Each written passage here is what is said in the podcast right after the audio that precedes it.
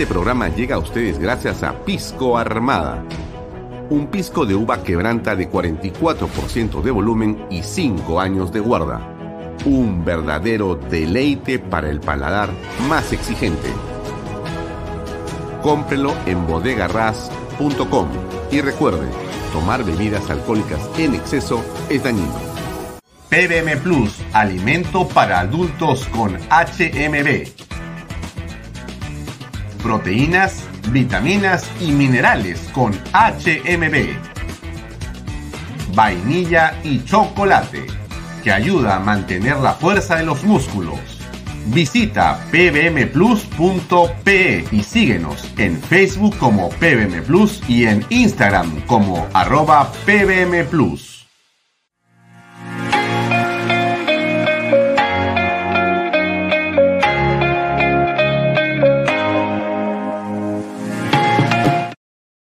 Bienvenido a la familia Sarcleti. Contamos con más de 20 años construyendo momentos especiales en más de 21 establecimientos ubicados en Lima y provincias. Tenemos la variedad de carta más grande para compartir en familia, con amigos o simplemente tomarte un tiempo para ti. ¿Estás listo para vivir la experiencia Sarcleti?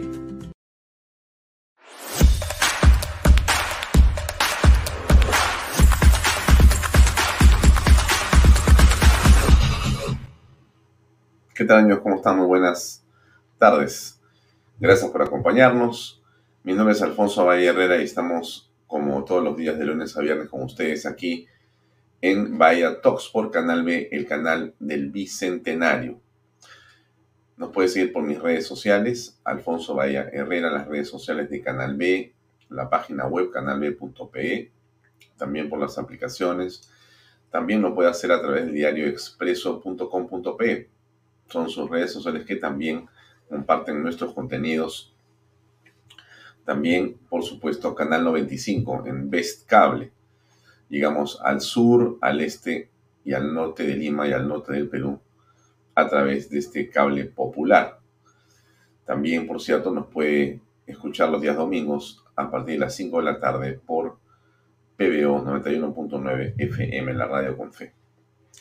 Bien, hoy claramente hay un tema que ha conmocionado al mundo entero y es eh, el fallecimiento de la reina Isabel II de Inglaterra a los 96 años de edad, casi 70 años de reinado. Realmente eh, un acontecimiento histórico de una enorme trascendencia para todos los que estamos viviendo esto, en realidad vamos a presenciar un hecho que es singular y único. Em, la muerte de la reina Isabel II trae como consecuencia la sucesión. Va a ser ahora Carlos III, como ya él mismo lo ha denominado, ya se sabe, el rey de el Reino Unido y esa sucesión monárquica del eh, reino se va a llevar a cabo en los próximos meses, seguramente. Hay evidentemente eh, una serie de planes ante el fallecimiento de Isabel II. Evidentemente esto ya se eh, tenía como una posibilidad, dada la condición de salud delicada de la monarca británica. Y él, eh, digamos, Reino Unido viene eh, llevando a cabo estos preparativos hace un buen tiempo, hace un buen tiempo. Vamos a conversar hoy con dos invitados sobre el tema, tanto con el embajador Carlos Pareja como con el congresista Carlos Anderson. Carlos Pareja es un hombre vinculado a Cancillería, ha sido embajador del Perú en Estados Unidos, hombre con mucha experiencia en esto. Nos va a acompañar a conversar esto en unos minutos más. Eh, y el, eh, el congresista Anderson, antes de ser congresista, él ha vivido y trabajado un tiempo importante en Inglaterra. Ya tenía una relación eh, con una serie de estamentos oficiosos, oficiales y diversos allá, y nos puede poder comentar eh, qué es lo que significa en general esto en esta, en estas circunstancias, en esta coyuntura.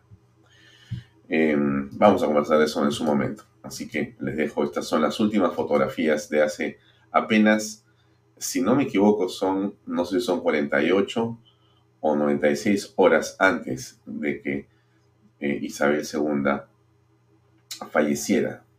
Acá estaba recibiendo a la primera ministra de Inglaterra en su castillo en Escocia. Es el rey y eso es lo que, digamos, ha ocurrido, que comentaremos ahora en el programa en un momento más. No me olvido de volver a hacerle acordar y le pido por favor que no se olvide y que ponga en su agenda a lo que es importante. Yo le decía ayer, la democracia tiene un costo, hay que esforzarse, hay que defenderla desde donde uno está. Y el día sábado hay una marcha que un grupo de peruanos ha organizado. No es de ningún partido político, es simplemente una marcha que han organizado un grupo de espontáneos en realidad. Eh, esta es uno de los diseños que eh, circulan en diferentes redes sociales. Eh, terrorismo nunca más.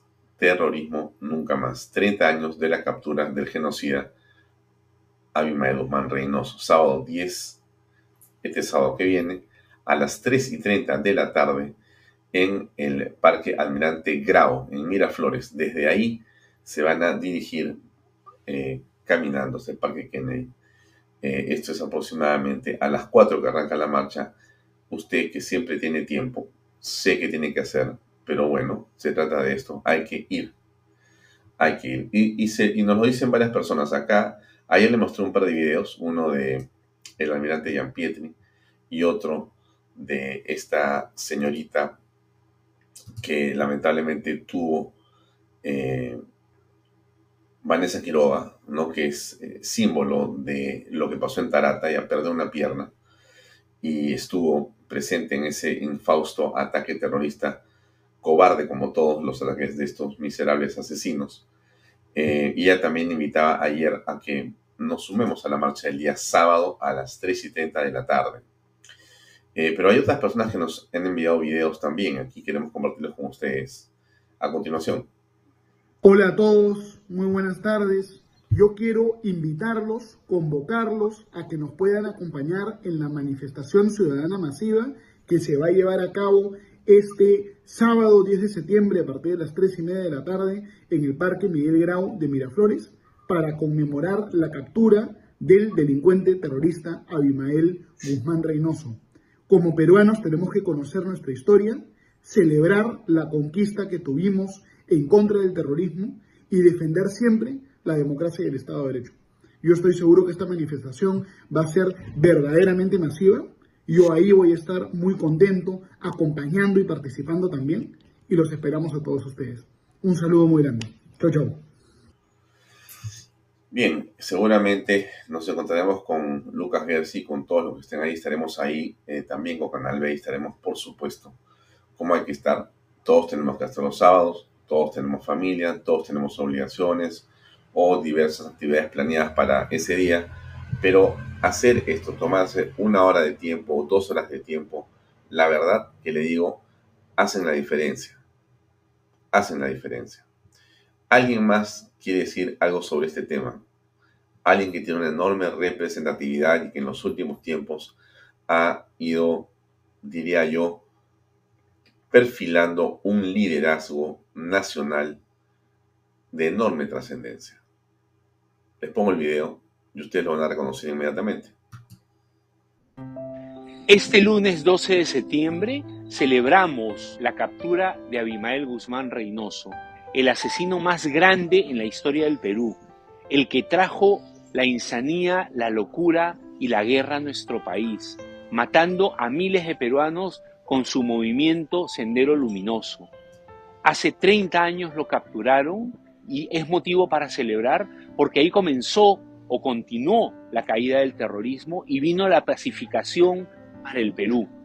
Nos vamos a encontrar el día sábado 10 en el Parque Miguel Grau en Miraflores a las 3 y media de la tarde para hacer una marcha pacífica, y el día lunes 12 en la calle Varsovia, en Surquillo, donde él fue capturado a las 2 de la tarde para recordar este acontecimiento, pero sobre todo para recordar y hacer memoria de todas esas víctimas que fueron asesinadas a manos de las hordas terroristas. Te esperamos para recordar juntos este momento tan importante para el Perú y para pedirle a Dios que esto nunca, jamás vuelva a suceder. Recuerda, terrorismo nunca más.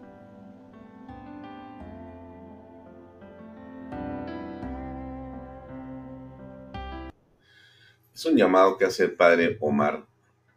Em, yo creo que el padre Omar viene tomando un, como les decía a ustedes, un liderazgo importante en los últimos meses. Nos parece que es una de las pocas voces en la iglesia junto con el padre Gaspar y algunos otros muy pocos eh, sacerdotes, clara, contundente, transparente sobre lo que pasa en el país. Y el padre Omar también, con las múltiples obligaciones que tiene desde las labores sociales que realiza en su iglesia, también estará presente en esta marcha. No es una marcha política, no es una marcha de carácter partidario, es una marcha de carácter ciudadano. Entonces, si queremos y decimos que defendemos la democracia, si creemos que el camino está en estar unidos, la única forma que uno tiene es haciendo cosas. Más allá del Twitter, más allá del Facebook. Yo le agradezco a usted muchísimo que nos acompañe, que nos retuitee, que nos comente, que le dé like a los contenidos que hacemos en Canal B Sinceramente, muchas gracias. Pero esto que va a pasar el día sábado es otro elemento y otro evento que tiene importancia capital para todos nosotros, por todos nosotros, y que tenemos que estar presentes ahí. Entonces, eh, ponga sus zapatillas, vaya con la familia, va a caminar un poco, vamos a caminar un poco, siempre es bueno caminar, no va a ser bien para la salud, bajaremos de peso. Caminaremos solamente una media hora o algo así, pero estaremos demostrando que nuestro rechazo a la violencia es absoluto. Nuestro compromiso con la democracia, con la libertad y nuestro, digamos, unión frente al terror y a la insanía criminal es de todos los peruanos. Si usted quiere ser parte de ese pequeño esfuerzo, pero que tiene una enorme significación, dése una vuelta el día domingo, el día sábado, perdón, el sábado 10 a las 3 y 30 de la tarde va a ser muy, muy importante. Les pongo nuevamente la eh, información al respecto. Sábado 10, concentración 3 y 30 de la tarde. La marcha empieza a las 4 de la tarde y se va a caminar desde el Parque Almirante Grau en Miraflores. Parque Almirante Grau en Miraflores. Bien, pasemos ahora a hablar un poco de nuestra coyuntura política, siempre, siempre interesante. Finalmente, finalmente, era obvio que esto iba a ocurrir. El jurado electoral especial de Lima Centro resolvió archivar el caso de la expresidenta del Congreso de la República, Lady Camones, por los audios de su conversación con el líder de su partido, el señor César Acuña. En dichos audios, que provocaron en realidad este cisma dentro de APP, pero eh, la increíble censura de la señora Camones de la presidencia de la mesa directiva del legislativo. En ese audio se oía a Acuña dando instrucciones para que se priorice un proyecto de ley que le resultaría beneficioso para su campaña hacia el gobierno regional de la libertad. El pasado lunes se abrió una sesión, se abrió eh, una sesión en el Congreso, se hizo la votación y terminaron diciéndole a la señora Camones hasta la vista. Eh, el este, coordinador de fiscalización del jurado electoral especial, el señor eh, Camones Soriano, tuvo que presentar sus descargos al día siguiente.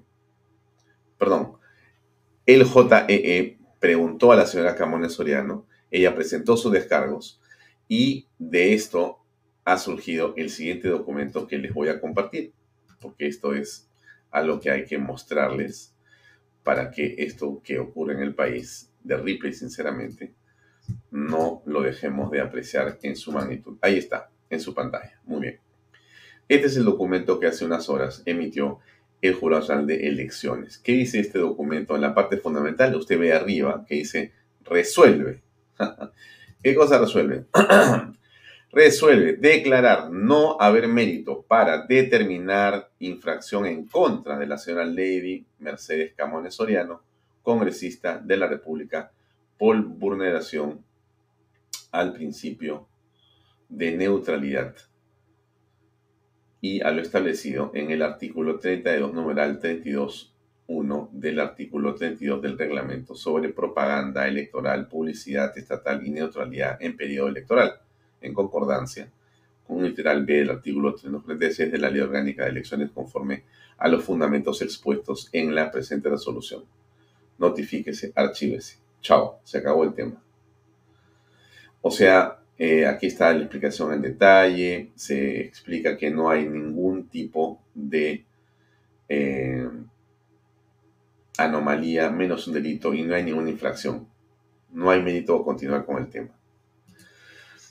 Esto tiene que llevarnos, sin duda, a una reflexión. Yo creo que usted la debe estar haciendo en este momento. Pero es lógico, ¿no es cierto? Mire, o sea, resulta que los señores son de elecciones revisan algo y coinciden en que aquí no pasa nada. El Congreso de la República escucha un audio y decide votar y los propios congresistas de la oposición democrática, que supuestamente están contra el gobierno, votan para bajarse a Camones, favoreciendo en los hechos, en los hechos, al gobierno y fortaleciéndolo en el momento en el cual el presidente de la República está justamente sitiado por la Fiscalía de la Nación, por las investigaciones que tienen que ver con una serie de hechos absolutamente repudiables, que son evidentemente penales, donde hay pruebas a montones. Pero por todos lados, todos los días se siguen acopiando los elementos de convicción contra Pedro Castillo y toda su organización criminal, así como le llaman la Fiscalía de la Nación. Sobre eso no hay ningún pronunciamiento del Congreso. Ya nadie dice nada. Nadie dice nada. Pero Camones habla con Acuña en una grabación de un audio que le llega a un portal que favorece al gobierno, al que le agradece el señor Salas de una manera encomiable. Gracias, le dice, gracias, le dice. Y eso es solo presentación de ese audio sin corroboración, sin verificación, cortado en partes, como fuere que sea, ese audio hace estallar a los congresistas el fin de semana y el lunes, como sea, votan en contra de Camones. Yo lo he dicho acá y le repito, el señor Acuña no es ni siquiera cerca de ser un santo de mi devoción. Yo repudio completamente la forma que tiene Acuña de hacer política. Eso no tiene nada que ver. Lo hemos dicho acá y usted también está de acuerdo. ¿Cómo es, no? Increíble. Ahora, este, ¿va a ser Echaíz o no va a ser Echaíz? ¿Qué dice eh, nuestro gran amigo Juan Carlos Sutor? Juan Carlos dice lo siguiente, voy a leer su, su comentario. Parece que el Congreso se apresuró. En el ajedrez hay que ver la segunda jugada. En este caso, se comieron el peón, pero pusieron el riesgo a la reina. Claro, Juan Carlos, coincido plenamente contigo. Pero fíjate lo que ha ocurrido en esto. No había ninguna razón para hacer lo que han hecho en el apresuramiento que lo han hecho. Yo puedo entender que frente a un hecho determinado hay una este, reacción inicial. Pero ¿sabes lo que, lo que a mí me, me preocupa o me llama la atención? Lo lerdos que son, lo lentos que son. No para reaccionar, sino para pensar la jugada dos que tú dices. O sea, solamente creen que es mover una pieza, pero no se dan cuenta que en la política hay que mirar por lo menos 5, 6 o 7 o 8 o 10 jugadas adelante. No entiendo realmente. No entiendo dónde está la cabeza de estas personas. A mí me apena mucho, hay congresistas a los cuales yo respeto y voy a seguir respetando, yo sé de paso, y aprecio mucho, y eso no cambia alguno en mi pensamiento sobre ellos, ellos o ellas, pero que en este caso han hecho un papel que me parece que no era el que correspondía. Yo sé que ellos discrepan de esto que yo digo, los, he leído, no es así, había que enfrentarse, no se puede este, tener un doble discurso. Todo ese tema está muy bien, pero tienes que mirar el partido y el tablero completo. O sea, no es quién gana en la jugada, es quién gana la partida. Entonces, creen algunas personas que por haber sacado a Camones han hecho un bien porque han limpiado, han dado un, un mensaje y entonces ahora hay que esperar al señor Castillo que haga lo mismo. Castillo no va a hacer lo mismo, pues, por favor. Entonces ahí pecamos de, de candidez. ¿No? Pecamos de candidez. Y, otra, yo insisto en algo que he dicho ayer y lo voy a repetir. El este, grupo de gente detrás de estas maniobras, ampliamente conocidas, vienen madrugando a la derecha hace rato, ¿no? O sea, lo han hecho cuando entraron al Congreso de Pedro Laechea, cuando él era presidente del Congreso, cuando se iba a ver justamente la elección de los tribunos constitucionales en un hecho que era absolutamente en un procedimiento único y que le competía específicamente al Congreso de la República. Y entró Salvador Solar, pateó la puerta, entró y planteó una cuestión de confianza que terminó en un golpe de Estado, en un cierre del Congreso. Los madrugaron, los madrugaron al final de, esa tarde del 30 de septiembre eh, y al, de, la noche, al día siguiente, ya todo estaba consumado, no hubo capacidad de reacción.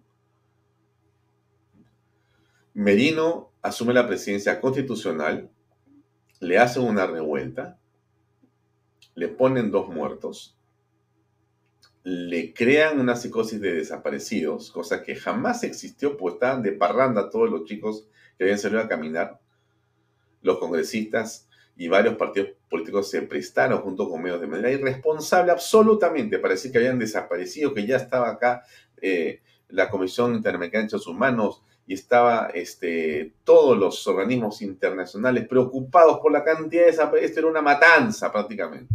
Todos estaban de fiesta. Los sorprendieron, los asustaron y Merino renunció. Ahora le sacan un audio el día viernes. Le dicen, ¿cómo es posible? Mira lo que está acá, esto ya es el colmo, el colmo, ¿no? Y como no hay la suficiente fuerza, ¿no?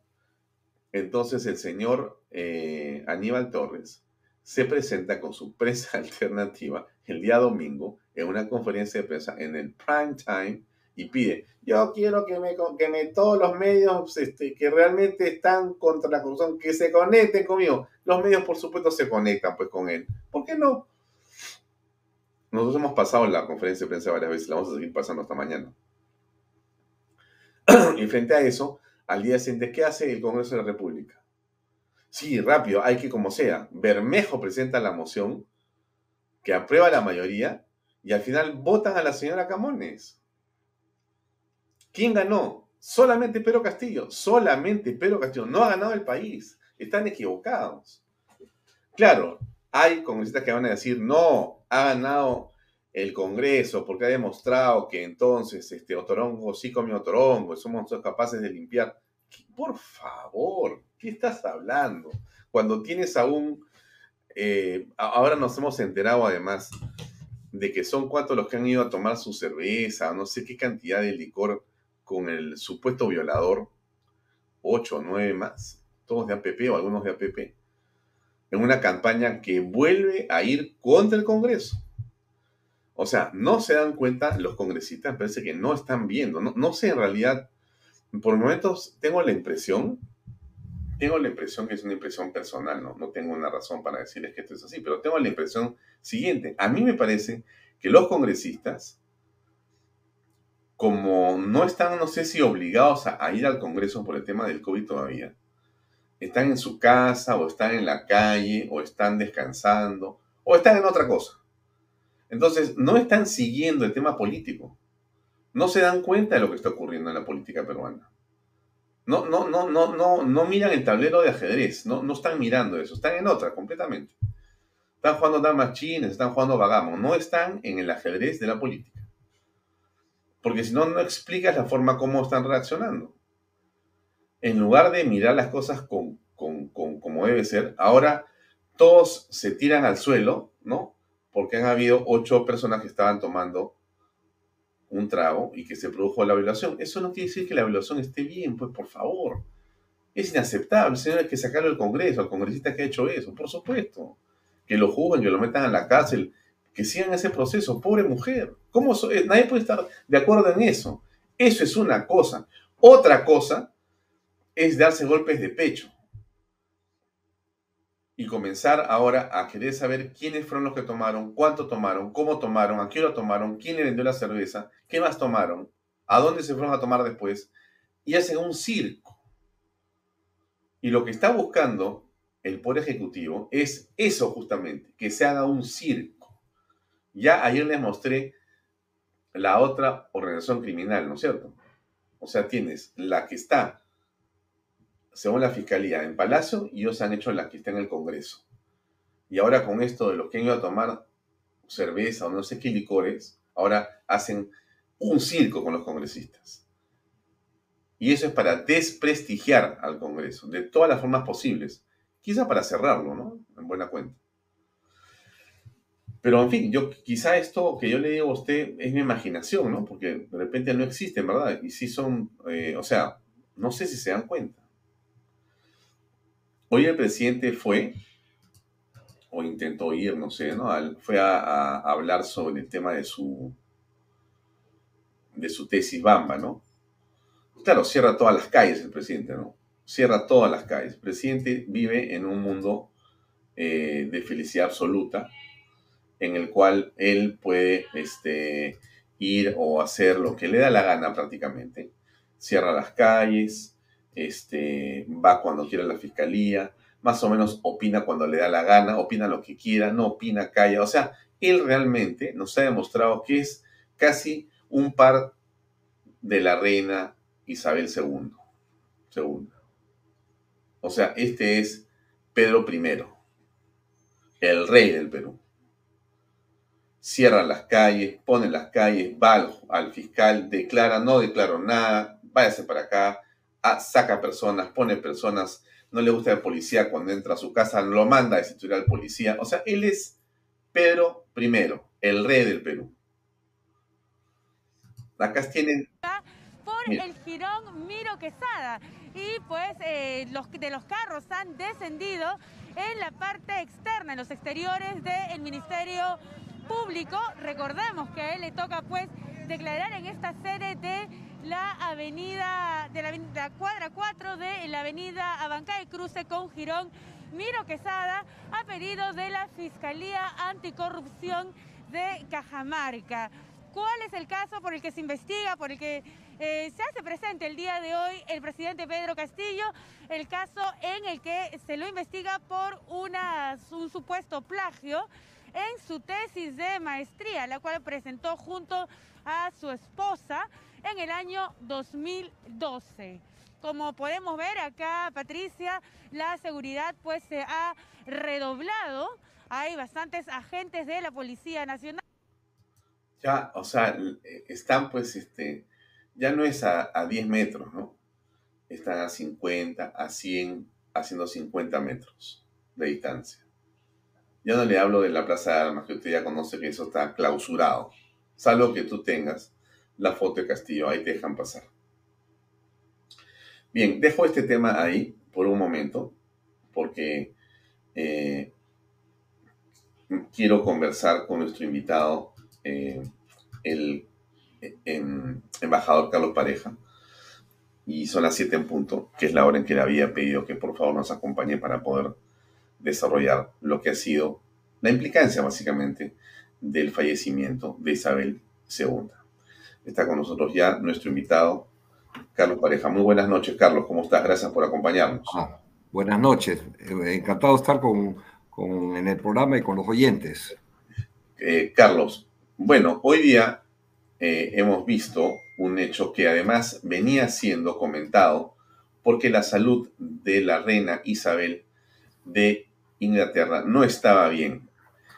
Y entonces finalmente se ha producido eh, un desenlace que estaba esperado por la comunidad internacional, por supuesto. ¿no? Con el respeto debido, enviamos por supuesto nuestro eh, sentido pésame al pueblo inglés.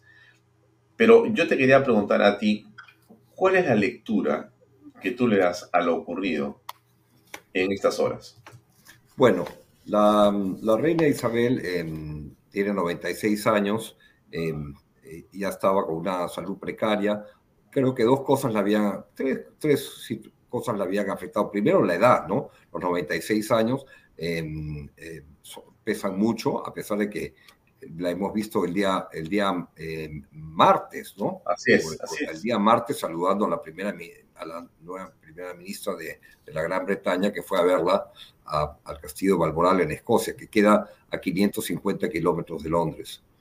Em, segundo, el segundo factor em, creo que fue el fallecimiento de, del príncipe Felipe, su esposo, a, la cual estaba tan unida y estuvieron casados eh, pues también 70 años y, y, eh, como ella dijo, era, era mi roca, era con quien yo me sentía tan aferrada, ¿no? Em, eh, así que creo que eso le afectó muchísimo. Y tercero, el COVID, porque a pesar de todos los cuidados que pusieron, pues eh, eh, se contagió de COVID y, y le hemos visto en alguna conferencia, en algunos de estos Zooms que hacía diciendo que se sentía muy cansada y, y comentando con otros, otras personas que habían tenido COVID que, que las em, que, la enfermedad misma no la había afectado tanto, sino las consecuencias, las secuelas, ¿no? Y ah. creo que las secuelas son lo, que la han, eh, eh, eh, digamos, deteriorado su salud. Pero bueno, ya este, la, suerte es que, ella, digamos, no ha padecido una larga enfermedad ni una penosa enfermedad y, habrá, debe haber muerto pues, de, un infarto o de alguna algo, muy fuerte, porque si el martes estaba eh, saludando a la primera ministra y el, y, el, jueves ha muerto, pues debe haber sido algo muy violento, ¿no? Pero lo, lo, lo, importante es que ha sido una monarca que ha reinado durante 70 años, tiene con el respeto eh, absoluto del pueblo, del pueblo británico, sean monárquicos o no sean monárquicos, creo que es una persona que se ganó el respeto de su pueblo. ¿Y por qué, lo, por qué, por qué ese respeto, no? Porque yo creo que tenía eh, eh una presencia, una presencia eh, al lado del pueblo, el pueblo la sintió leal a ellos, ¿no? Que, que, lo dio todo. Ella desde que cumplió la mayoría de edad y estaba en un viaje en Sudáfrica con su padre, el rey Jorge VI, juró que iba a servir a su pueblo hasta el día de su, último día de aliento, y es, y es lo que ha cumplido, ¿no? Así que por eso yo creo que el pueblo se, se sentía identificado con esta eh, persona que estaba a su lado, una, una, una señora además muy sobria, ¿no? Este, em, muy sobria en, en su, eh, en su vida diaria. Bueno, por supuesto vivía en un castillo, vivía en Buckingham, pero, pero esos son los, em, eh, eso es lo que, lo que representa el poder, ¿no es cierto? Igual que la, que la corona y, las joyas reales que se heredan, no son propias, ¿no? Se heredan, van heredándose, son, son, patrimonio del Estado y para que los use el, el, gobernante o la, o la, o la cónyuge del gobernante varón. Entonces son los símbolos del poder, ¿no? Pero ella era una mujer sobria, este, siempre... Em, eh, presente, con también con una cierta distancia, y eso es lo que las monarquías tienen que tener, los monarcas, ¿no? Los monarcas eh, tienen que tener como una cierta distancia, pero, pero a, la vez una presencia, que el pueblo sepa que están con ellos, que los comprenden, que, que, en las situaciones dramáticas pues eh, los están acompañando, ¿no? tenía una gran dignidad para, para, el ejercicio del cargo y, como digo, una gran lealtad a su pueblo, a su, a su esposo, ¿no? que la acompañó siempre eh, hasta, hasta, hasta hace un año y tanto que ha muerto, y, a, su familia, ¿no? La familia, ella, siempre recordamos estas, el, día del, cumpleaños, que es eh, eh, el día del cumpleaños oficial, en donde ella hace una, este, hace lo que se llama Tripping the Color, ¿no? Que es, la, eh, sale a, un parque que hay cerca del Palacio Buckingham eh, para, para, pasar revista a toda la tropa, a toda la, la, Guardia Real, ¿no? A los diversos regimientos de la Guardia Real. Y después sale al balcón del Palacio Buckingham con toda la familia, ¿no? La, familia con los primos, los sobrinos, este, que ella le gustaba exhibir. Otras familias eh, son más circunspectas y solamente son el monarca con la reina y, los hijos, pero ella le gustaba salir a este enorme balcón de Buckingham con su enorme familia también de 30, 40, ¿no? Así que em, em, eh, una reina que yo creo que eh, va a ser recordada por su fortaleza, por su dignidad, por, eh, y, por, su saber estar, su, gran presencia, ¿no? Eso es el legado de ella, ¿no? ya sabemos que los reyes reinan, pero no gobiernan, sin embargo, tienen una, una forma sutil, o sea, obviamente tienen influencia, ¿no? En, cierta influencia en la política.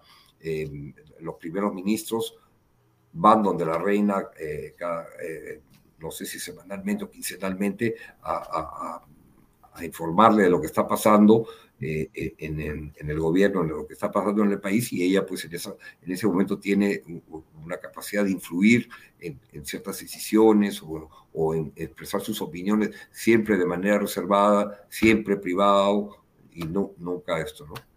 Y después hay otra, otra, hay otra, otro sino de las de, los, por lo menos de la monarquía británica, ¿no? Y también en general de otras monarquías, que es este, eh, never explain, never complain, ¿no? Que es nunca, nunca dar explicaciones y nunca quejarse, ¿no? Eso quiere decir que siempre en las situaciones más dramáticas, aunque sean personales, hay que poner buena cara, hay que, hay que, hay que tener mucha presencia de ánimo, mucha fortaleza y, eso, ¿no? Eh, así que creo que... Esa, imagen, esa imagen, Carlos, que tenemos en pantalla, sí. una imagen que va a ser de todas maneras muy importante en la vida de los ingleses, por supuesto, pero en la vida también de Liz Truss, que es la nueva primer ministro británica.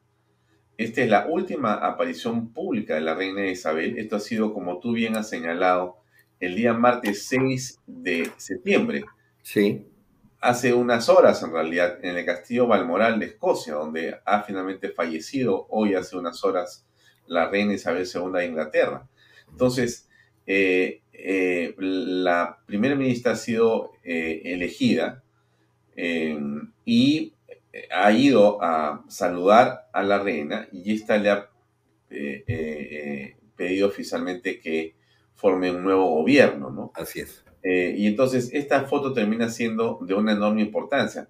La pregunta que comienzo a hacerte entonces ahora es, muerta la reina, eh, viene la sucesión, viene Carlos III, ¿no? Carlos III, el rey Carlos III, va a ser quien va a suceder y va a asumir este liderazgo monárquico. Eh, ¿Qué significa esto en términos internacionales? Tú eres un diplomático. Eh, en realidad, ¿tiene algún sentido para los peruanos? ¿Esto nos preocupa a nosotros o no tiene ninguna relevancia para lo que pasa con el Perú, por ejemplo? No, yo creo que eso es, un tema, es una sucesión eh, normal, es, una, es la, tradición inglesa que el, el, hijo, el, hijo mayor es el sucesor de los reyes. Antes, antes había eh, en, las monarquías la ley sálica que, que, significaba que tenía que ser el hijo varón, ¿no? Pero ahora eso ya eh, eh, no existe y entonces es el hijo o la hija mayor la que, la que es el heredero o la heredera. En este caso, el príncipe Carlos de 73 años, pues o 74 años creo que tiene, ya, ya ha tomado el nombre de Carlos III y bueno, va a ser una, sucesión eh, normal. Lo que pasa es que es una sucesión difícil porque por el prestigio que tenía la reina, el respeto, el, pueblo se había acostumbrado a ella durante 70 años, ¿no? Entonces, si bien el príncipe Carlos es un, hombre conocido, pero no tiene el carisma, em, el, el no tiene el afecto del pueblo que tenía la reina, ¿no? Entonces, va, a, ser este, no tan fácil para él su reinado, pero, pero es la tradición y, el, pueblo, el pueblo británico lo respetará y, habrá la continuidad y después el día que él ya no esté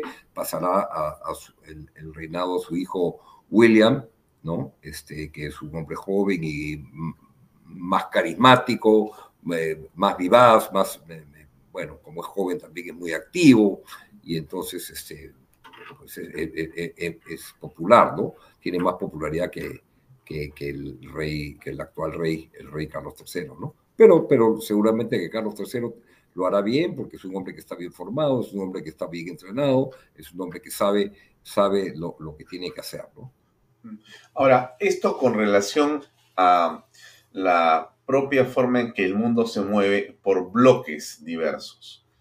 Eh, tenemos a China, que tiene un juego de intereses importante y creciente por una hegemonía global. Tienes al bloque occidental, donde está Inglaterra con Estados Unidos y los aliados franceses españoles y demás. Y tienes a eh, eh, Rusia, ¿no? Que tiene su propio juego, ¿no es cierto? Que tiene su propia manera. Putin y su propio espacio, tiempo histórico, y él quiere desarrollar su propia hegemonía y, están, por otro lado, los países árabes que tienen una situación bastante complicada. ¿Cómo aprecias tú esto que ha ocurrido? ¿Qué va a pasar ahora? ¿O realmente no se va a mover el tablero porque lo que podría haber pensado o hecho Isabel II, monárquicamente constitucional, va a ser exactamente lo mismo que va a ser Carlos III? No pasa nada en realidad. No, e, exactamente, no, no, no. La, la, la importancia de, de, las monarquías es, es la, institución, la, institución misma de la monarquía y, y, que ellos encarnan el, la tradición y la unión, la unión de la nación, ¿no? Em, e, este, es, y eso, eso es muy importante, ¿no? Yo he vivido eh, varios años en España, he sido eh, estudiante en la Universidad Complutense, en la Facultad de Derecho, y, también he sido embajador ahí tres años y, el, rey encarna pues la, la unión de la, de la, nación, igual en Inglaterra, ¿no? En Inglaterra este, hay, eh, eh, está Escocia, está, eh, es una nación em, que tiene, es un país que tiene varias como nacionalidades, entonces la, reina tiene que ser la cabeza y, la que integre, ¿no? Por eso, por ejemplo, es muy importante que ella vaya al castillo Barboral y, no solamente va a ese castillo, eh, está eh, en el castillo, sino que participa en las actividades, en las actividades de, Escocia, ¿no?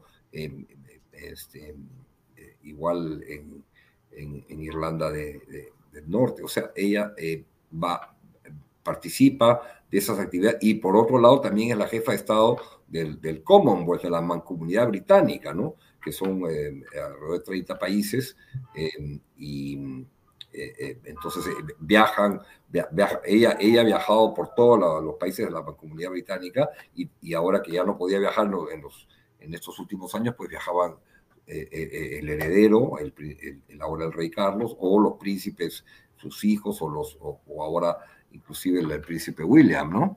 Viajaban a la... Entonces, eso mantenía también la, el respeto y la, a la monarquía y, que se identificaran ellos como, identificaran a la, reina como la, jefa de Estado, ¿no? Y es, incluso la reina Isabel es la jefa de Estado de Canadá, que es un, gran país, ¿no? El, señor Trudeau es primer ministro. Em, así que, no, sí tiene un papel, tiene un papel importante, ¿no? Ahora, este estas, estas, esto, esos funerales eh, duran varios días. Esto no es que eh, fallece hoy, la velan mañana, la entierran inmediatamente. Esto va a durar, eh, yo entiendo que por lo menos eh, una semana y media o quizá un poco más. Sí, es este, el, todo este, el protocolo de, de, la, para el entierro de la reina ya estaba definido hacía tiempo, seguramente que ella también ha participado, así como el, príncipe Felipe, su esposo, diseñó su, su, eh, su entierro, ¿no? Eh, eh, y, se cumplió a rajatabla lo que él había previsto, que era un, entierro muy solemne, pero discreto. El, el, entierro de la reina será una gran efemérides, este, rodeada de, y seguramente invitarán a los, o asistirán los otros reyes y, jefes de Estado, o el presidente de Estados Unidos de todas maneras. Pero mm, e, e, es el, el, para que se iniciara el protocolo, se, se, gatilló con una eh, que se llama London, Bridge Coming Down, o sea, se cayó el, el, puente de Londres, que es el puente más importante sobre el Támesis, y, y una vez que se cae el, el eso quiere decir la reina ha muerto y entonces se, se, inicia el protocolo que es, es muy estricto, ¿no?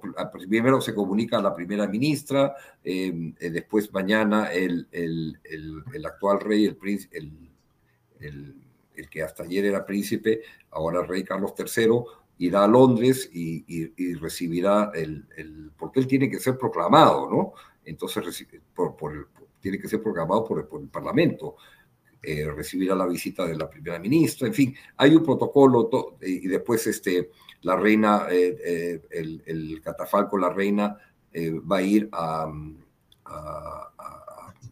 donde, a Buckingham o no sé, donde va a ser vista por el público durante tres días, no es en Buckingham, sino en, creo que en el Palacio de Kensington durante tres días y, después los funerales de Estado serán en 10 días, ¿no? Tienen que preparar todo, cruzar las invitaciones, eh, en fin, eh, hay todo es un protocolo muy estricto. Además, el protocolo británico es muy estricto, ¿no? En todo. Sí, sí.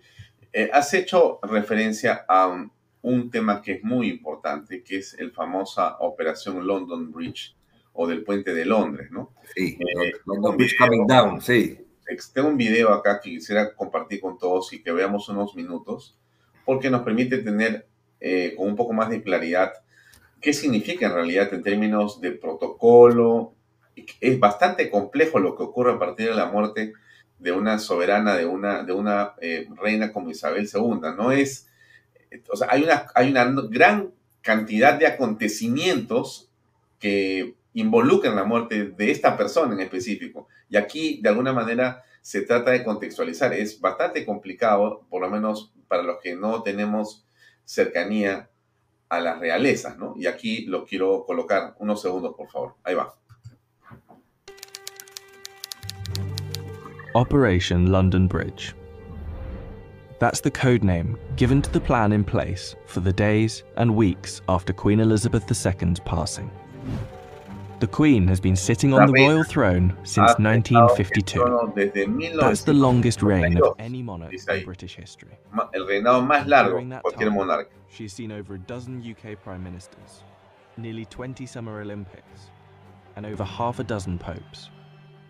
The Queen is the cornerstone to the Commonwealth, the patron to almost 600 organisations and charities, and plays a pivotal role in the UK's alliance with many countries. So her passing will bring about a lot of change. Not just for the United Kingdom, but potentially the world.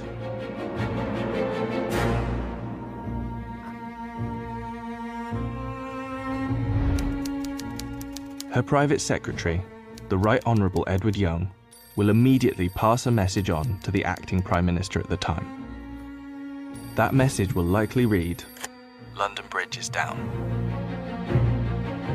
The Prime Minister will then set Operation London Bridge into action. Within minutes, the 15 governments outside of the UK where the Queen is head of state will be informed over a secure line. And that will be followed by the other 36 Commonwealth nations and leaders around the world. The gates of Buckingham Palace will then dawn a black edge notice of the news. At the same time, a news flash will alert media around the world. Every media outlet is prepared for the news. Every radio station has a network of lights that will flash to indicate a national catastrophe such as this. All BBC shows will stop and proceed to run a feed dedicated to the news.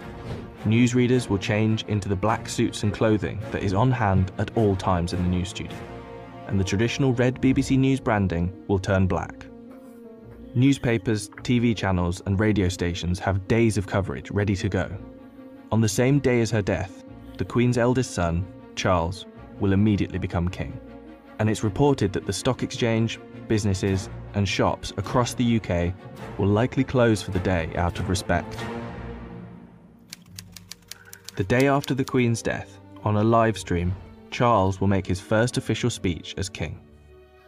And the government will swear its allegiance to the sound of a 41 gun salute in Hyde Park, London. After that, King Charles, if this is the name he so chooses, will set off on a UK tour, visiting the leaders of government in the capitals of each country Edinburgh, Belfast, and Cardiff, before returning to London. During this period, TV channels will play the many documentaries already made in the Queen's honour, and the BBC will refrain from playing comedy shows as a sign of respect until after the funeral. Four days after her death, the Queen's coffin will be led on a military procession from Buckingham Palace to Westminster Hall. Here she will lie in state over the next four days, and after which King Charles, family, and dignitaries will pay their respects. Then the doors will open to likely hundreds of thousands of people queued up outside.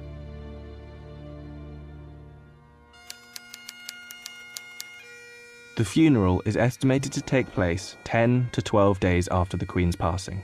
But one thing is certain the day of the funeral will be an official bank holiday for the whole of the United Kingdom.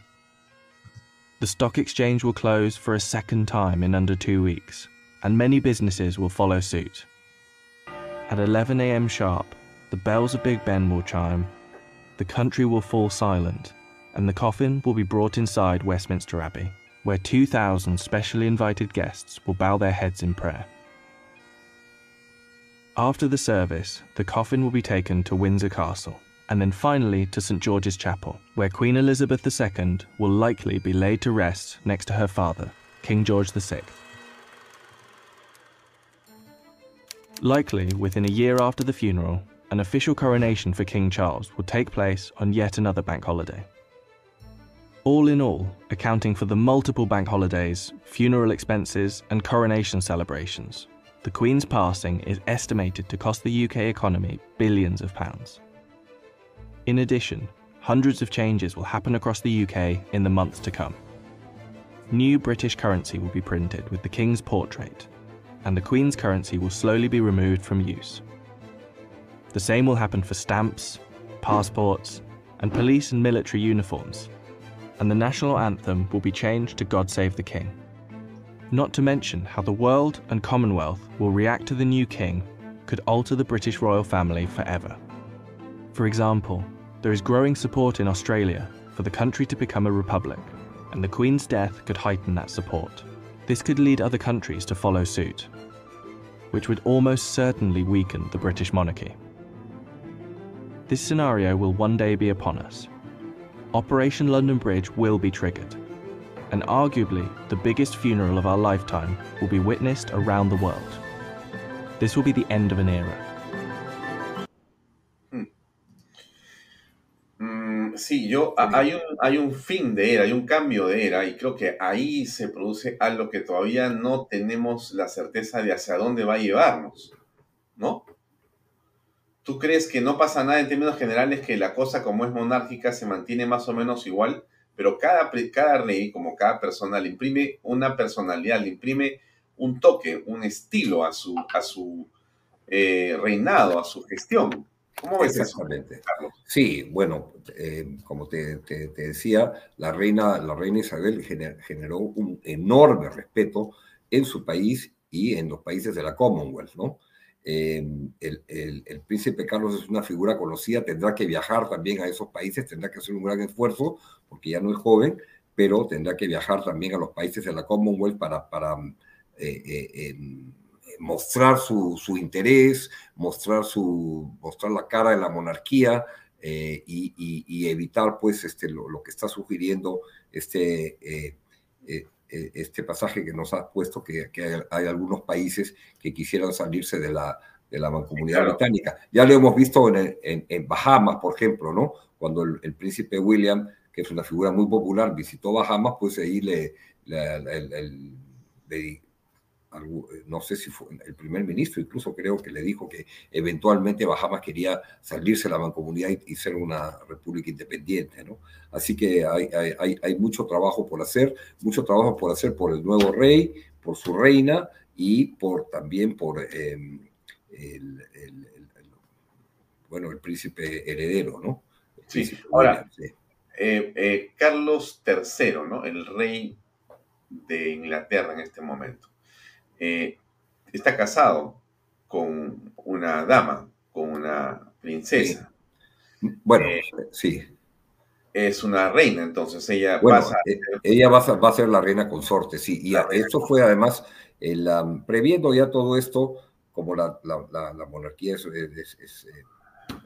basa en tradiciones, pues ya la reina Isabel hace ya un tiempo en menos de un año, había, eh, justamente con motivo de sus 70, 70, todo este jubileo que hubo con estos gran, grandes festejos, había declarado que, eh, declaró que, que, que, es su deseo que mm, Camila, la, la, la, esposa del príncipe del rey, sea eh, coronada reina. El, el, el, el, dilema es el siguiente, ¿no? O sea, e, ellos no, ellos están casados civilmente y no por la iglesia. Y el, el jefe, el, después de, eh, ya sabemos toda la, historia, ¿no? La, la, iglesia anglicana se separó de la iglesia católica y entonces el rey de Inglaterra es, e, es el, el, jefe de la iglesia anglicana.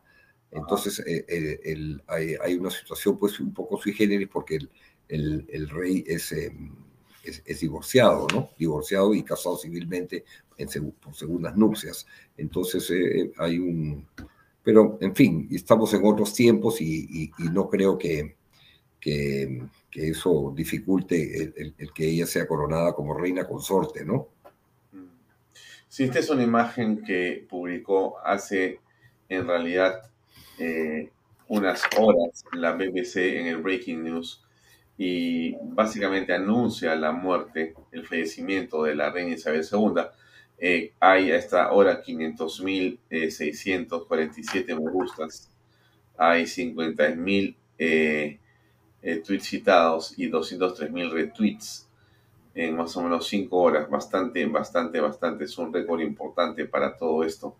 En un acontecimiento que sigo pensando es uno de los eh, importantes de este siglo, porque va a traer sin duda, yo creo que algunas cosas interesantes para el futuro cercano. Sí.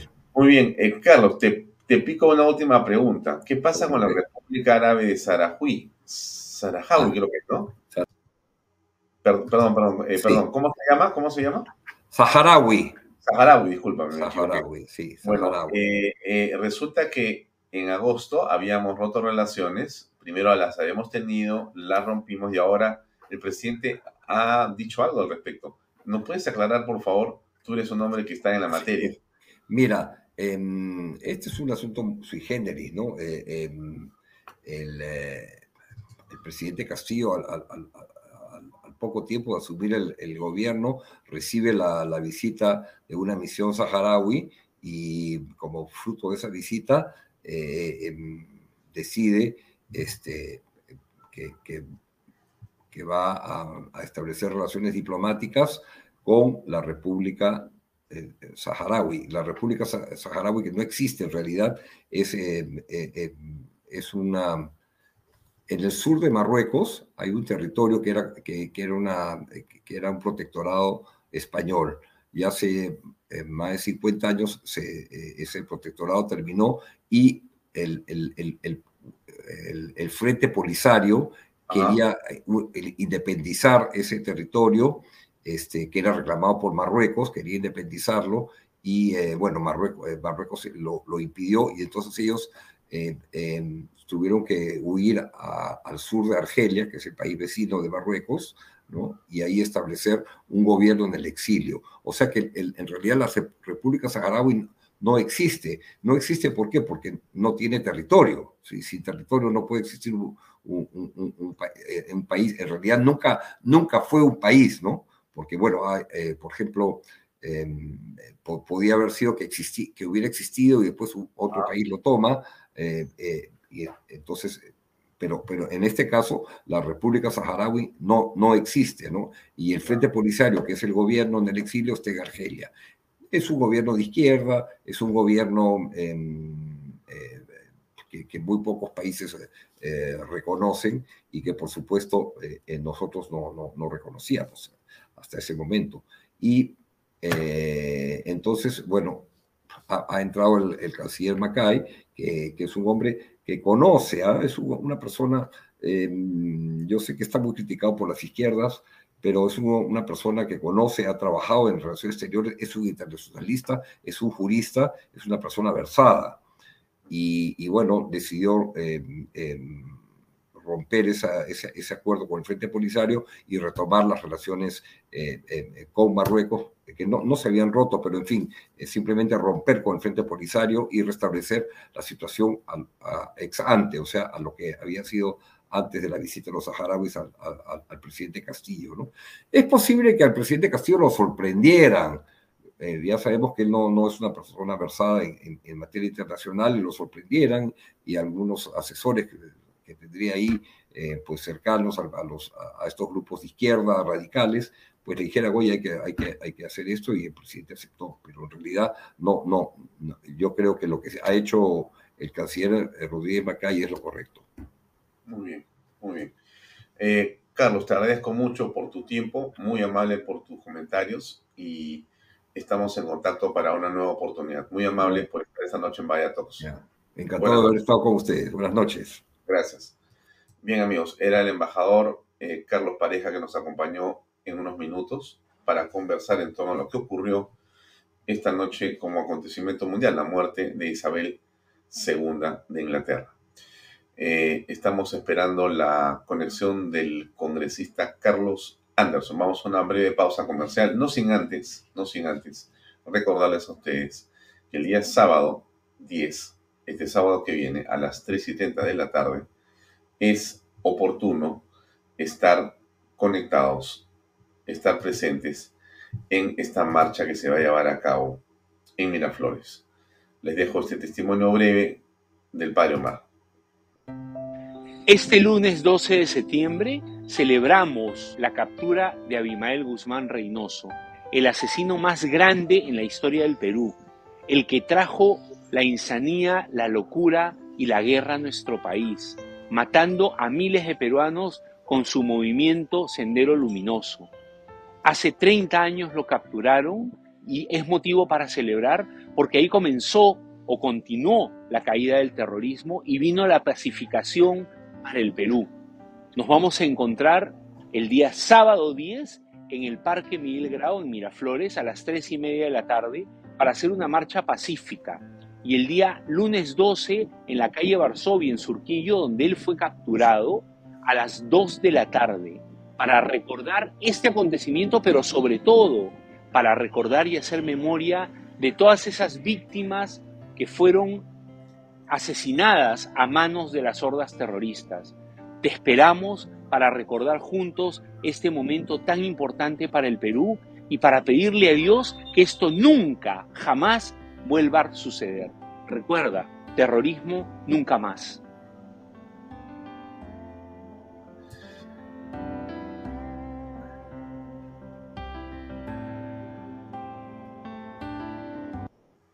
Bien amigos, entonces, no se olvide, póngase las pilas, póngase las zapatillas, deje de estar el sábado en otra cosa, véngase a marchar, que nos va a hacer bien a todos los peruanos.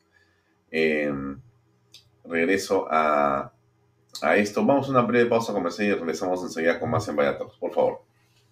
Invierta en terrenos en Paracas con Los Portales, ubicados a solo 25 minutos del aeropuerto de Pisco y ahora a muy poco tiempo de Lima por la nueva autopista. Por eso los terrenos aquí se revalorizan rápidamente. Regístrese y aproveche las ofertas online. PBM Plus proteínas, vitaminas y minerales. Y ahora también con HMB. Recuerde, vainilla y chocolate. No olvide que el ejercicio favorece su sistema inmune y que una buena alimentación es su mejor defensa. Compre PBM en boticas y farmacias a nivel nacional. Para más información, visite la web pbmplus.p y sígalos en Facebook y en Instagram. Pisco puro Armada, pisco de uva quebranta de 44% de volumen y 5 años de guarda. Un verdadero deleite para el paladar más exigente. Pisco puro Armada, cómprelo en bodegarras.com. Y no se olvide que tomar bebidas alcohólicas en exceso es dañino. Bienvenido a la familia Sarcleti. Contamos con más de 20 años construyendo momentos especiales en más de 21 establecimientos ubicados en Lima y provincias. Tenemos la variedad de carta más grande para compartir en familia, con amigos o simplemente tomarte un tiempo para ti. ¿Estás listo para vivir la experiencia Sarcleti? Bueno, entonces no se olvide de vivir la experiencia Sarcleti. Sarcleti nos acompaña en Bahía Talks. Eh, nos acompaña Pisco Puro Armada, nos acompañan los portales, nos acompañan PBM Plus. En realidad, aprovecho la oportunidad, ya que nuestro invitado está por entrar, para agradecer de manera muy, pero muy especial a todos los auspiciadores. Ustedes saben que este, este canal, Canal B, es un canal que no tiene, no solamente no tiene mermelada, sino que no tiene plata.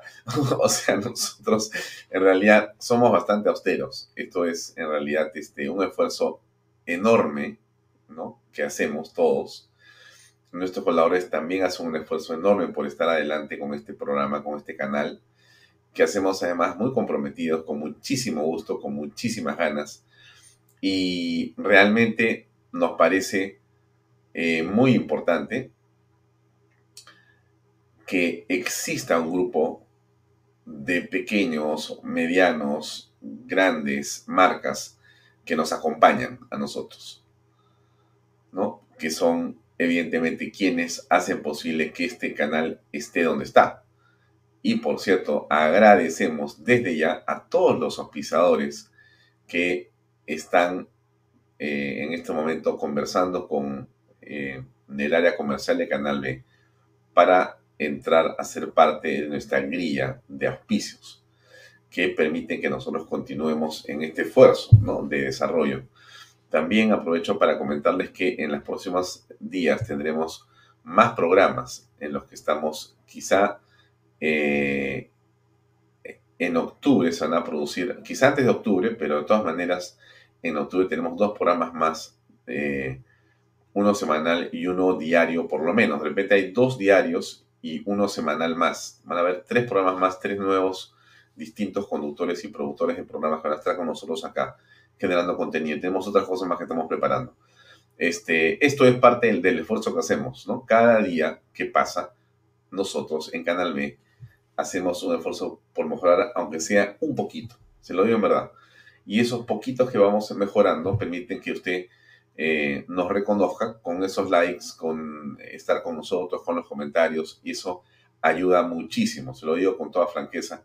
Seguimos creciendo, la cantidad de gente que nos ve cada día es mayor. El hecho que estemos nosotros hoy día conectados a Best Cable, canal 95 de Best Cable, con una programación de 24 horas, Insisto, nosotros estamos 24 horas con programación eh, de contenidos en Canal 95 de Best Cable. Es un esfuerzo enorme y pronto estaremos en otros cables más.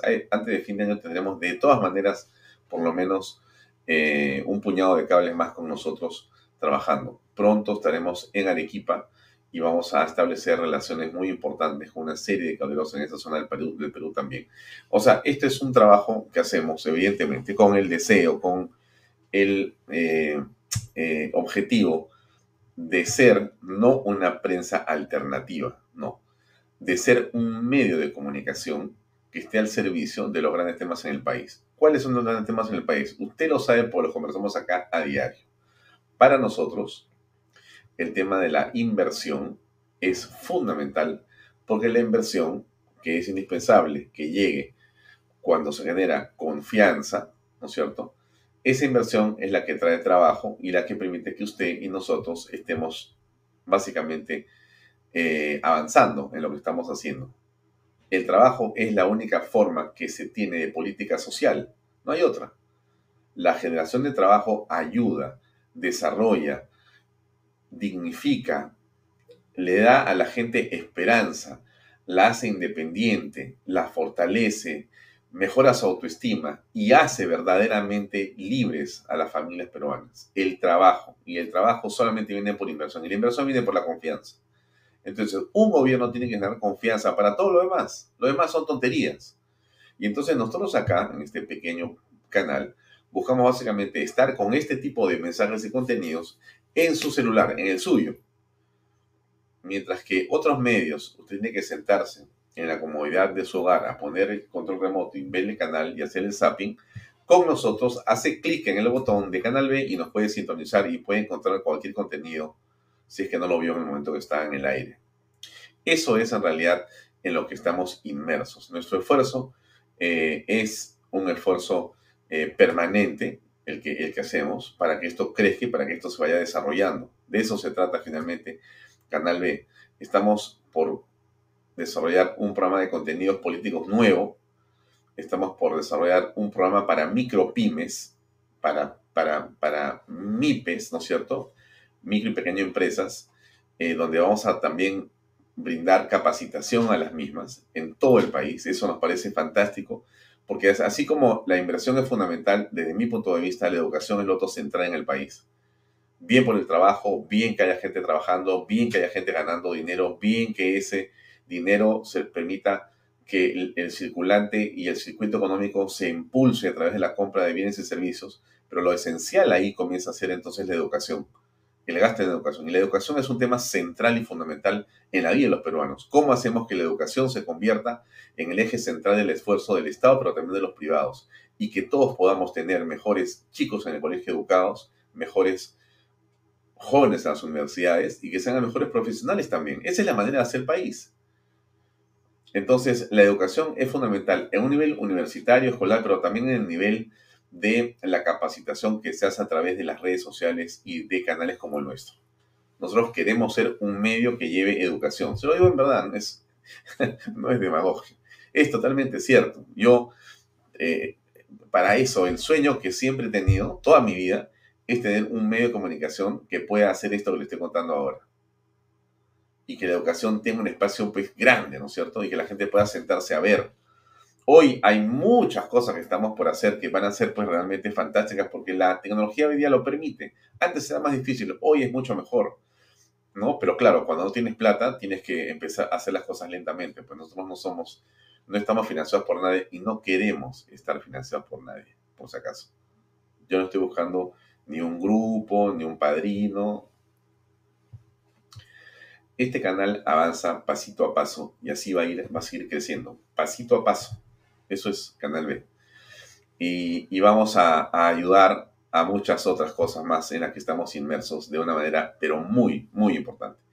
Entonces, eh, yo le decía, eh, no sé si llegará el congresista Anderson, que estaba invitado porque hemos acordado con él la, su presencia el día de hoy. De repente tiene algún compromiso o alguna cosa ha pasado, pero más allá de eso, aprovecho que no viene Anderson para poder hablarles de este tema que a mí me interesa mucho contarles. Como ustedes nos siguen, porque ustedes nos siguen, y yo también le agradezco mucho, hay personas que están todo el tiempo con nosotros en las redes sociales y no los conozco personalmente. Ya haremos un evento para conocernos. Lo digo en verdad, ojalá que podamos verlos personalmente. Eh, seguramente que lo lograremos hacer, pero es súper eh, interesante y potente el hecho de tener un medio como el que hemos construido aquí, para generar esto que le digo, que es promover, eh, promover, defender, impulsar de todas las formas posibles la inversión privada, ¿no es cierto? Que la educación o la capacitación, en la parte que se pueda, desde Canal B, sea realmente un espacio donde yo puedo llegar y aprender cosas, ¿no? En eso estamos, sinceramente, estamos tratando de que eso, de que eso eh, sea así.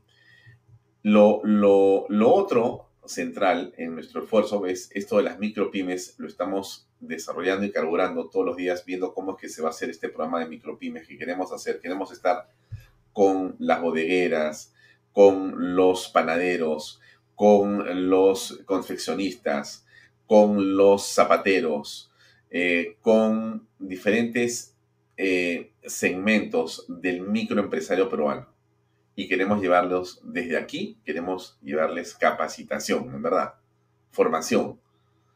Y tenemos 24 horas, pues. O sea, imagínense usted todo el tiempo que tenemos. El bloque nuestro estelar dura a veces 5, 6, 7 horas y tenemos conexiones en vivo y a veces tenemos 12 horas de programación, pero podemos usar toda la mañana para capacitarnos o toda la noche después de las 9 o 10 de la noche para entregar capacitación a las personas. Y si logramos hacerlo y lo vamos a hacer, ¿se imagina usted cómo eso puede ayudar a las personas, a, los empresarios, cómo puede cambiarle su vida? Si le damos un poco de tips para poder ser mejores empresarios de, diferentes eh, ámbitos y, perspectivas. Súper. No se imagina usted, eso es, eso, o sea, para eso son los medios de comunicación. Bueno, esa es mi, perspectiva, ¿no? Hay gente que me dirá, eres un tarado, compadre porque para eso no es un medio de comunicación. Un medio es para manipular, para ganar dinero. Yo no creo eso, ¿no? Mientras cubra los costos y no tengo que poner yo en mi plata bien con el tema, ¿no? Pero no es un tema para enriquecerse, es un tema para más bien entregar eh, cosas a las personas, ¿no? Dar, darle a las personas eh, esperanza, alegría, formación, capacitación, y eso creo que es lo que información, ¿no? Y es un poco lo que estamos haciendo, ¿no? Esto, esto, esto que les cuento es lo que viene en lo que estamos inmersos. Y también ese tema de las noticias, ¿no? que estamos poco a poco mejorando eh, desde diferentes perspectivas. Viendo el micro noticiero que estamos por lanzar, viendo cómo vamos a hacer con un noticiero que vamos a hacer en la mañana, en el, mediodía. Eso es, pues, todo eso, como usted se imagina, involucra presupuesto. Pues. Todo, todo en la vida, como diría mi padre, Alfonso me decía, en la vida todo es o dólares o soles, por si acaso. Siempre alguien paga la cuenta. Y claro, lo, ideal es que los oficiadores que podamos tener nos ayuden a cubrir esos costos, ¿no? No que pague yo, porque, porque tampoco, pues, o sea, ¿no? Vamos a morir, pero no vamos a morir. Entonces, este, eso les contaba porque me parece que no debemos de, de olvidarnos. Eh, algunas cosas más que quería mostrarles sobre lo que ha pasado hoy en el Perú. El presidente ha pedido, ya, el, el presidente ha pedido viajar a Estados Unidos para la Asamblea de la Organización de las Naciones Unidas.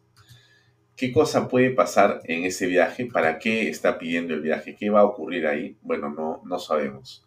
Es eh, el evento es del 18 al 22 de septiembre. Le ha mandado ya una carta a Marta Moyano, el presidente Pedro Castillo, para viajar a Nueva York. Eh, no sabemos si esto va a ser aprobado o rechazado. La cosa no está, por supuesto, eh, fácil, ¿no? Sabemos qué puede ocurrir, ¿no? La última vez, usted se acuerda lo que pasó con el viaje a Colombia, no fue el presidente, el gobierno no le dio, el, perdón, el Congreso no le dio la aprobación, porque la cosa está acá gravísima. Entonces, eh, no sabemos qué va a pasar con este evento de la Organización de las Naciones Unidas, esta asamblea, donde seguramente el presidente va a hacer uso de la palabra, ¿no? Solamente va a hablar el presidente de la República. No tenemos idea si va a ser así, pero queremos que va a ser que va a ser de esa manera. Pero eso es lo que también está en este momento en el tintero. Y esto otro que ocurre, que ya no es noticia, pero que es noticia, ¿no? ¿Cómo, es, cómo, ¿Cómo ocurren estas cosas en el Perú? Son, pero no son. ¿Por qué le digo esto? Porque a mí me da realmente, no sé si la palabra es vergüenza o pena, que esto ocurra en nuestra patria con la plaza de armas, ¿no? Que esté enrejada, limitada para el acceso, que no haya nada que hacer y que nadie pueda quejarse, que nadie pueda hacer nada porque simplemente ya este asunto pues este como que se ha dejado ahí, ¿no?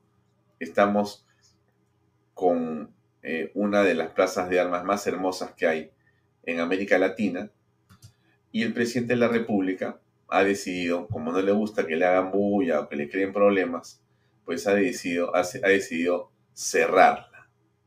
Cerrarla. Entonces no hay nada que hacer. Nada que hacer. Simplemente tienes que pararte al costado de esas rejitas y te tomas una foto con tu reja. Eso es todo lo que puedes hacer. Todos los negocios que están en las cercanías del centro histórico eh, prácticamente están siendo llevados a la quiebra. por las restricciones que esto pues realmente trae para los peatones, porque miren, no sé, pues, ¿no? Es obvio que uno está pues cerca, uno quisiera estar ahí donde están los señores de seguridad, con un restaurante, con una tienda, porque está lleno de gente, lleno de turistas. Nadie, absolutamente nadie, nadie. De repente llega pues un grupo de, no sé, pues cuatro ingleses, ocho japoneses, toman un par de fotos y se van. Pero esto era lo que usted se acuerda que era. Esto era pues cientos de turistas diarios, no sé si haría miles, las calesas que daban vueltas. Era una cosa realmente espectacular. Espectacular. En un gobierno normal. Pero en un gobierno que corre, en un gobierno que se esconde, en realidad esto es impresionante. Y no hay cómo, cómo resolverlo, porque el alcalde me parece que se ha quedado callado. Entonces, entonces, a estas alturas hay más de 30 zonas enrejadas. Conde Superunda, Callao, Camaná, Ancash, Junín, Guayaga, Santa Rosa, Girón de la Unión, entre otros. Todo está cerrado. Y el cierre es a diario. Salvo que vengas con una portátil para el presidente, puedes pasar. Si eres una persona común y corriente, no te hablo de la gente que esté con ganas de tirarle piedras al presidente. No, si yo y usted vamos sentados, vamos caminando en este momento y queremos sentarnos a mirar, no pasa, no va a poder hacerlo. No va a poder hacerlo. Está enrejado, es increíble. Y no hay manera de convencer a este hombre.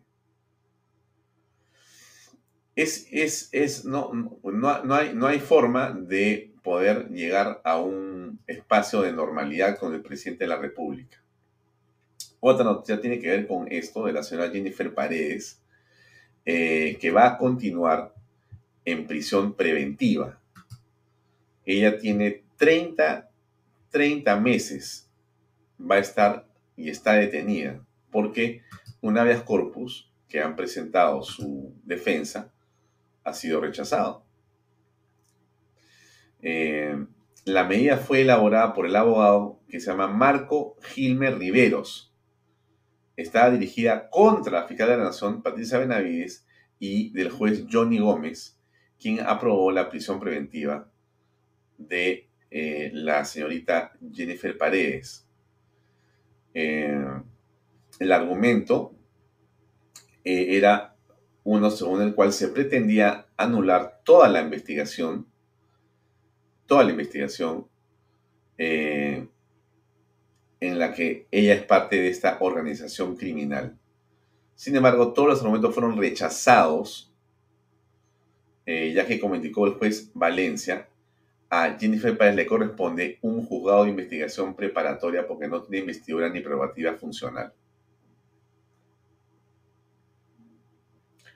Entonces, eh, no hay nada que hacer. Se va a quedar ahí 30 meses más. 30 meses más. Bueno, creo que vamos llegando al final del programa. Este, el congresista eh, Carlos Anderson, ah, y esta noticia es pues, pero impresionante, ¿eh? impresionante. ¿Usted sabe que más de un tercio de patrulleros de la Policía Nacional del Perú están averiados? O sea, hay 3.000, hay 1.000 malogrados. Esto realmente no lo puedo creer. No lo puedo creer. No lo puedo creer. Me parece increíble lo que ocurre en nuestro país. Tenemos cementerios de patrulleros y no hay cómo hacer algo por ellos. Por supuesto, los ministros de, están pues adorno, ¿no? Obviamente, pues están en otra, ¿no? Eh, no, son 2.280 patrulleros se encuentran inoperativos en todo el país según un informe periodístico de el portal convoca. 2.280 patrulleros hasta las patas. En Lima hay 731 unidades que no están en condiciones de ser empleadas de las 2.400 que se tienen. En el Callao 41% están en estado ineficiente. Esto es impresionante. ¿eh? impresionante. La tercera parte de los patrulleros no sirven. no sirven y a nadie le importa. A nadie le importa. Qué cosa tan impresionante la que pasa en nuestra patria. Bueno, no le quito más tiempo. No sé qué pasó con mi invitado, el señor Anderson. Ya habrá, me imagino, que alguna explicación de lo que ha ocurrido, porque no se presentó a la conversación. Espero que esté bien de salud y que no le haya ocurrido nada en verdad. Lo digo con todo respeto, por supuesto, como siempre, porque yo entiendo que es una persona muy cumplida y él justamente, que ha vivido en Inglaterra y conoce los detalles de lo que es eh, en realidad este tipo de liturgias eh, eh, que tienen que ver con la reina y demás. Me hubiera interesante conversar con él, pero lo dejamos ahí en todo caso, ya habrá otra manera. Otro día solamente lo tendremos como invitado. Bueno amigos, no les quito a ustedes más tiempo, son las 7 y 56 minutos de la noche. Gracias como siempre por acompañarnos. Es un enorme gusto para mí siempre estar aquí sentado a esta hora en Vaya Talks por Canal B. Y yo siento que ustedes me acompañan y no saben la felicidad que yo siento de poder comunicarme con muchas personas por aquí. Muy amables a todos ustedes. Mañana nos vemos a eh, las seis y media de la tarde. Tenemos mañana un invitado congresista que sí va a venir, de todas maneras y tenemos a un embajador. Le cuento para que sepa, mañana va a estar con nosotros el congresista Azurín de Podemos, muy importante. ¿ya? ¿Usted sabe quién es Azurín? No sabe. Le cuento pues en una, porque me queda un, minuto. Azurín, o sea, yo soy, o sea, soy fan de Azurín, encima no sabía.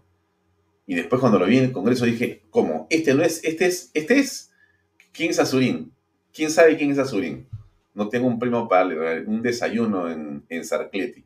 Pero, ¿quién sabe quién es el congresista Azurín? O sea, ¿cuál es la otra vida de Azurín antes de, ser congresista? Nadie sabe. O sea, me están escuchando acá varios cientos de personas y nadie quiere escribir quién es el congresista Azurín antes de ser congresista.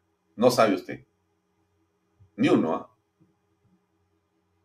Le doy un minuto mientras busco una foto de Azurín en su vida anterior.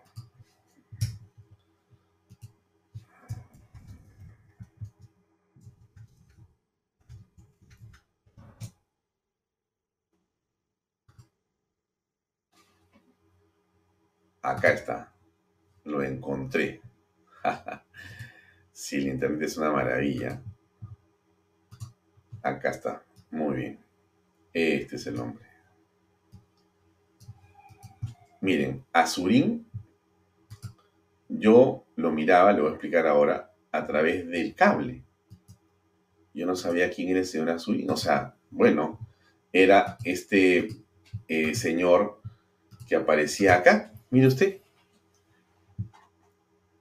¿Se acuerda usted quién, es, quién era? ¿Quién es? Caramba. Y ahora sí. Perdóneme. ¿eh? Ya. Usted ha visto seguramente Alerta Aeropuerto en NatGeo. Alerta Aeropuerto, ¿no es cierto? Bueno, entonces en Alerta Aeropuerto tengo al congresista Anderson. A ver. Aló, Carlos. Ya.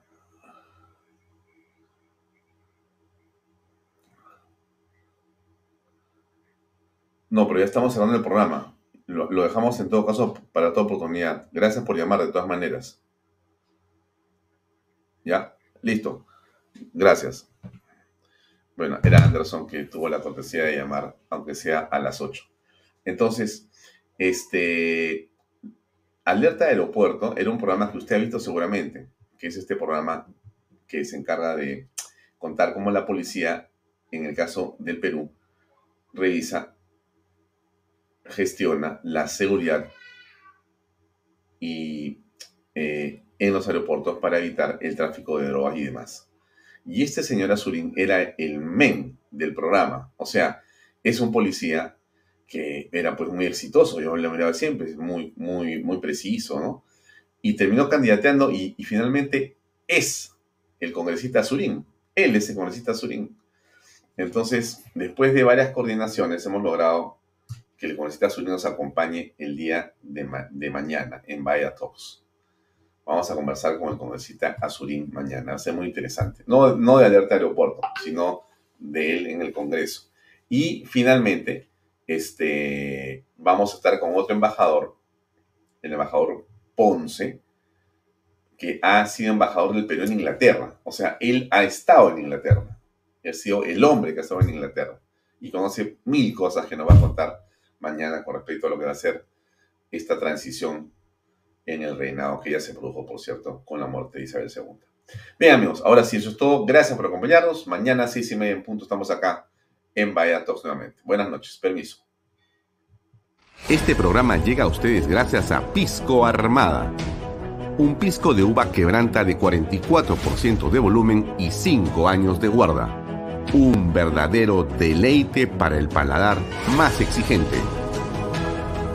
Cómprelo en bodegarras.com y recuerde, tomar bebidas alcohólicas en exceso es dañino. PBM Plus, alimento para adultos con HMB. Proteínas, vitaminas y minerales con HMB. Vainilla y chocolate, que ayuda a mantener la fuerza de los músculos. Visita pbmplus.pe y síguenos en Facebook como PBM Plus y en Instagram como arroba PBM Plus.